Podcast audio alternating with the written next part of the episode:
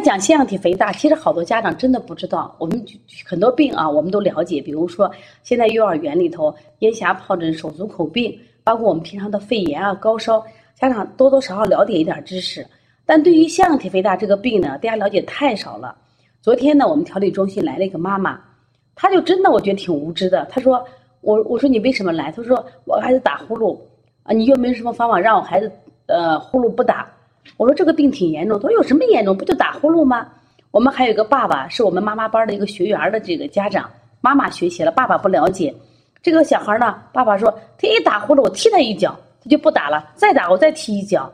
其实小孩打呼噜真的不是说睡觉太香了，他有很多的问题在里边。